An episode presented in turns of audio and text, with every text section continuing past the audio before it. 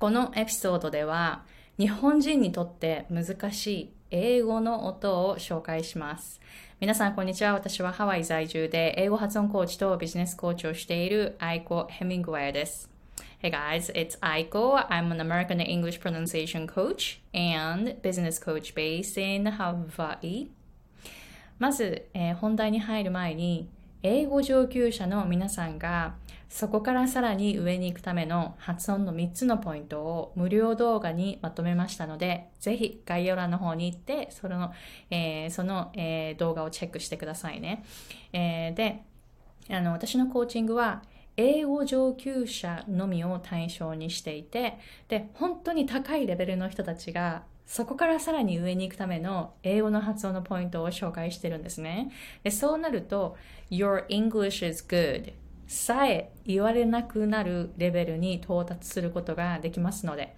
ぜひそれを目指している方、チェックしてみてください。で、私はアメリカに来たのは23歳の時で、英語が本当にもう全く話せない状態で、えー、アメリカに来てしまいました。来てしまいましたっていう表現が本当に合ってるかもしれない。全然コミュニケーション取れなかったから。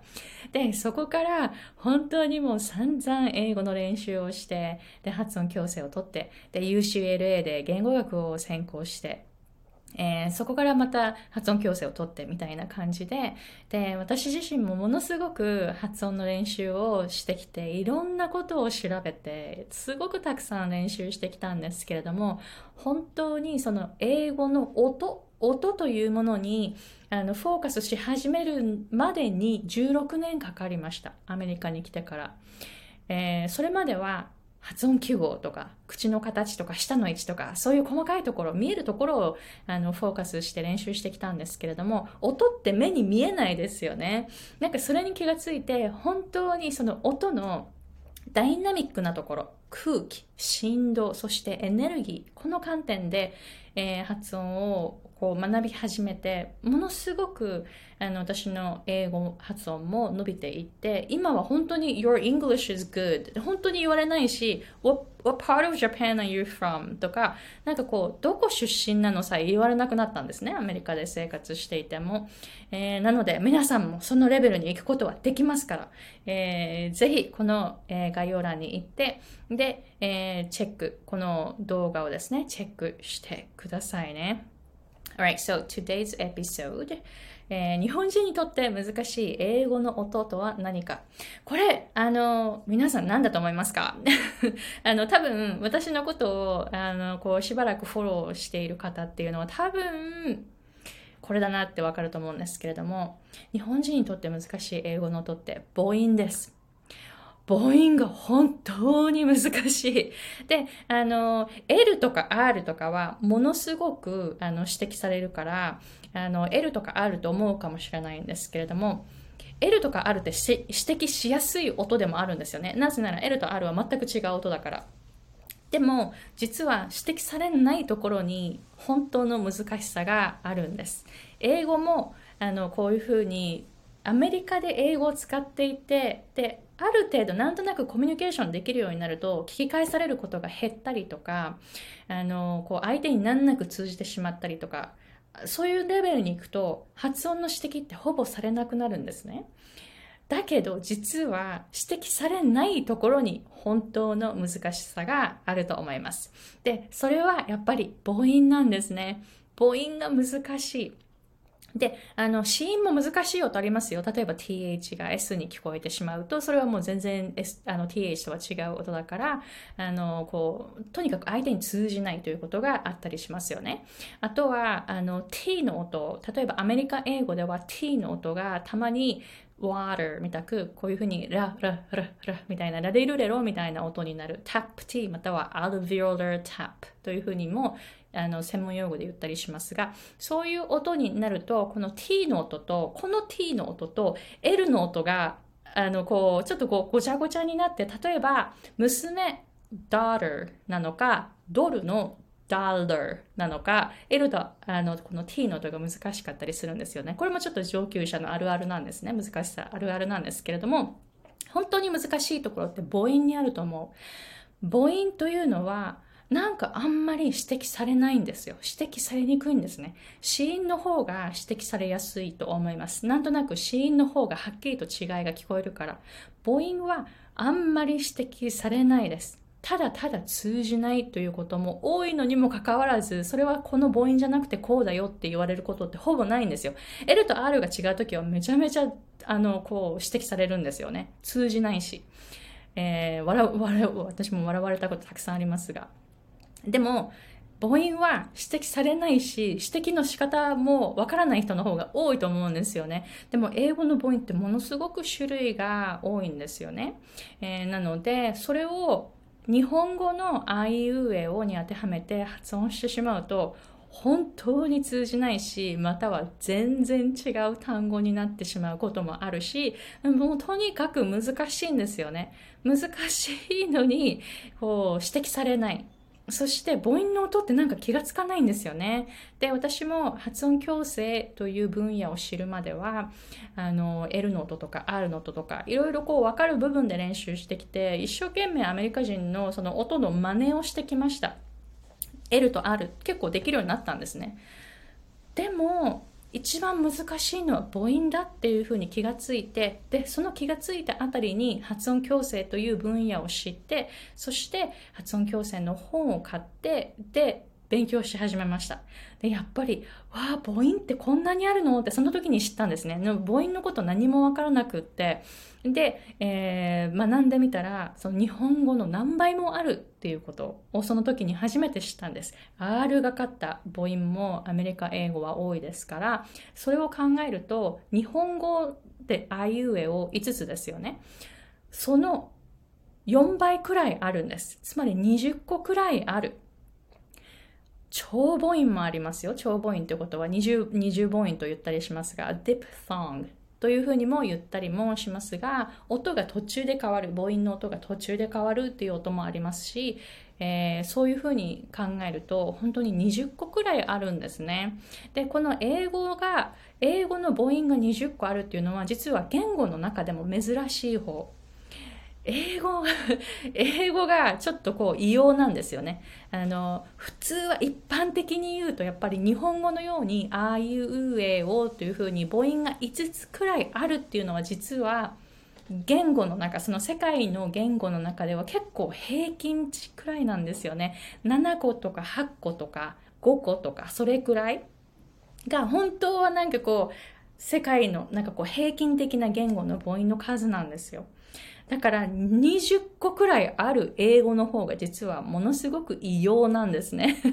本当に、あの、こう、ちょっとの音の違いで母音が全然音、違う音に聞こえてしまう。こっちの方が実は珍しい言語なんです。あの、日本語は日本語で難しいですよ。日本語は長さが全然違いますから、ここなのか高校なのかで全然意味が違ったりするし、小さい「つ」が入るか入らないかでも、ものすごく意味が変わってしまう。だから日本語は日本語でものすごく難しいです。母音の数は少ないけど、日本語はものすごくそういう意味では難しい。英語は母音の種類が多いから、これが難しいんですね。英語は長さではなく、この母音の種類がものすごくある。ここの違いを出していかないと、あの、英語の音としてはものすごく発音が、あの、こう、相手に誤解を招いてしまう音になってしまう。ということで、母音が一番難しいと思うんです。特に上級者の方は、母音をしっかりと練習してみてくださいね。いろんな母音ありますよね。ちょっと、あの、音声で聞いてる方、ぜひ YouTube の方で、あの、動画の方で見ていただきたいんですけれども、例えば母音、いろんな母音の種類がありまして、例えば皆さんこういう母音チャート見たことがあると思うんですけれども、これあの一般的にその口のこれ上の方、下の方、前の方、後ろの方とか言われてますが、これ F1、F0 っていう音素をあの測ったものです。まあ、あの専門的なあの用語は置いといて、どういう母音があるかっていうふうに考えると、例えばこの辺りに手話のうっていう音があって、で、ここにはあ、あっていう音があって、ここにはあ、え、え、え、え、E う、う、お、お、えすんごいたくさんあるんですよ。これで単母音ですよ。こあこれは単母音ではないですけれども、これは A という二重母音。あいとか、あお。とかいう二重母音。おい。という二重母音とか。なんかこう二重母音もあり、おうもありますよね。おうという二重母音もある。えこういう感じで、プラス R がある、R が入っている母音も多い。えーだから R or あ今 IPA 使ってます。だからこれ R、小文字の R が逆さまのがあの IPA でいうアメリカ英語の R になります。あのこれが普通の、これだったらあのラテン語とかのあのイタリア語とかのトリルの R になるので、これは IPA ではないんですけれども、IPA でアメリカ英語の R を表現すると、これになります。だから母音にこれが入って R がかった音もあるし、例えば手話の手話に R がつく er っていう音もあれば、er っていう音、ちょっと逆ですね。これ逆逆向きだった。er っていうなんかいろんなたあの記号あるじゃないですか。これ間違った。こっちです、こっち。いろんな、もう記号だけでももういろんなものがある。だからまあ記号は一応、あの、なんていうんですか、音を区別する、のビジュアルでこう見るために、えーこういうふうに記号を書いていますが、本当にいろんな音があるんですよ、ポイントって。で、あの、厄介なのは、ここの、ここがすごく近いっていうこと。お互いにすごく近い。お互いにすごく近い。ここもここも近い。なんかこう近い音がたくさんあるんですね。ここもここも近い。ここも近い。ここも近い。だから、あのーこう、英語って本当に近い母音がたくさんあるんですね。これ日本語で見ると、もちろんこの、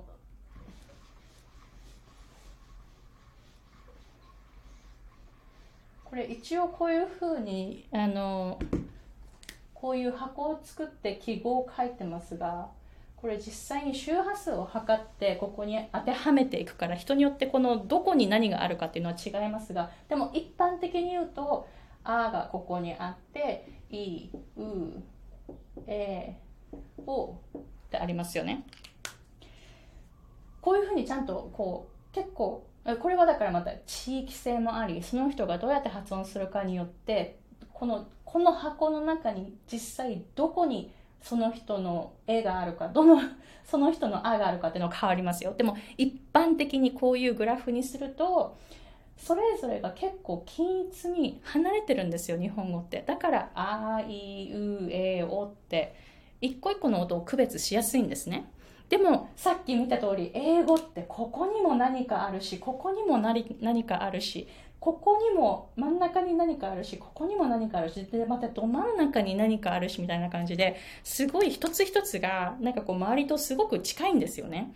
なのでこの母音に聞こえるぞっていう範囲が短いあの小さいんですよ。日本語って絵に聞こえる範囲って結構大きいですよね。他と被らないように考えると。だからこことここの違いが結構出せるわけでも英語はこことここの間にもう一個あるんですよ。そして反対側にもこっちにもあるんですよ。ものすごくその区別が大変なんですね。なので、あの、そういう感じで、母音っていうのが結構時間かかると思います。私もその母音、アメリカ英語の母音に耳が慣れるまでものすごく練習もしたし、時間もかかったから、ぜひ皆さんも今から母音の音、練習してみてくださいね。ものすごく、えー地味ですが、これが一旦わかると、リスニングもものすごく良くなっていきます。で、こういう感じで、えーしっかりと英語のその発音のベーシックスな、その一つ一つの母音などを知りたいという場合は、えー発音コーチ、発音コーチングを行っていて、で、その中では、全体的に英語っぽい音になるようなその発声、そしてリズム、イントネーション、ストレスのつけ方、強弱のつけ方、えーそして子音が重なるときはどうやって発音するのか、そしてリンキングリダクション、そして一個一個の母音、こういうふうにしっかりと母音を習って、で、そして一個一個の子音を学べるっていうコースを提供していますので、えー、でもまずは無料の、えー、動画で私のそのいつも教えている3つのコンセプト、音に関する空気、振動、エネルギー、この観点で英語の発音を学んでみてみてくださいね。そしてもっと学びたいという方には、えー、本当に今日、本当もうさらっとしか、えー、紹介できませんでしたが、こういう母音一個一個をしっかりと、えー、網羅したコースがあります。それだけではなく、子音も学べる、他の要素も学べるという、もう全体的に発音のそのテクニックをまとめたコースがありますので、えー、そちらをですね、後ほど、えー、しっかりと学びたいという方は取ってほしいと思います。こういうふうに学ぶと本当に英語の発音って分かってきますからね、不思議なくらい。本当、本当に、あの、英語が全然話せなかった私が言ってるんです。できるようになったんです。なので、えー、それを分かりやすくまとめたコースを作っていますので、えー、ぜひたくさん練習して、で、えー、どんどんリスニングも良くして、発音も良くして、自分の言いたいことを相手に伝えるということ。それをやってみてほしいと思います。Alright, so let me know if you have any questions. And thank you very much for watching. And I'll see you guys in the next episode. Bye.